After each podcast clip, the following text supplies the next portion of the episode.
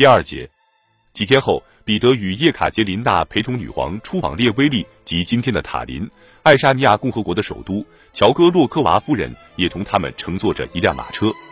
叶卡捷琳娜说：“乔戈洛科娃夫人的一举一动，完全就是对他们的折磨。无论内容多么无知或是琐屑，对于一切最易于理解的谈话，她的回答永远都是：女皇是不会喜欢听到这种话的，要不就是女皇是不会同意这种事情的。”对此，叶卡捷琳娜就只能在旅途中合上双眼睡觉了。乔戈洛科娃夫人任职七年，她不具备任何一种对缺乏经验的少妇有所帮助的能力。她既不聪明，也没有同情心。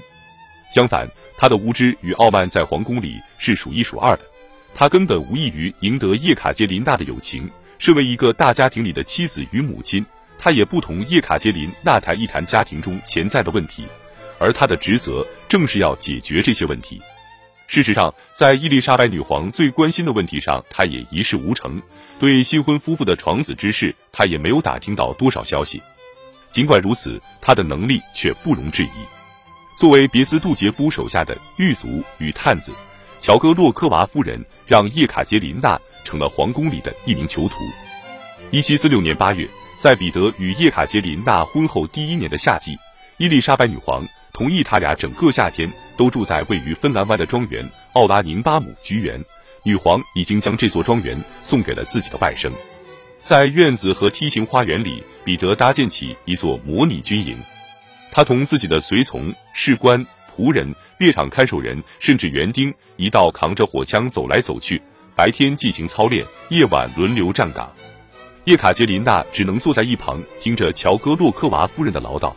他试图通过读书让自己忘记一切。他说，在那段日子里，我只读爱情小说。那个夏天，他最喜欢的读物就是一部小题大做的法国爱情小说《美人蒂朗》。故事讲的是一名法国游侠来到英格兰，在一系列的比武与战斗中，他大获全胜，最终讨得了国王女儿的欢心。叶卡捷琳娜格外喜欢书中对公主的描述，她的肌肤是那么的清澈。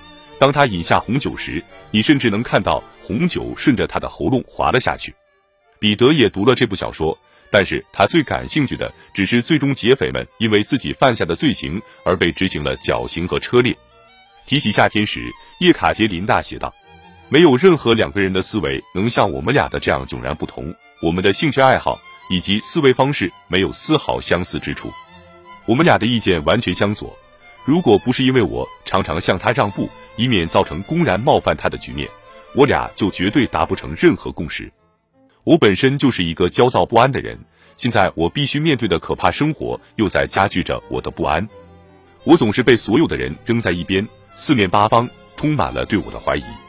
没有游戏，没有交流，没有人对我表示善意，没有人在意我，好帮我减轻心中的无聊感。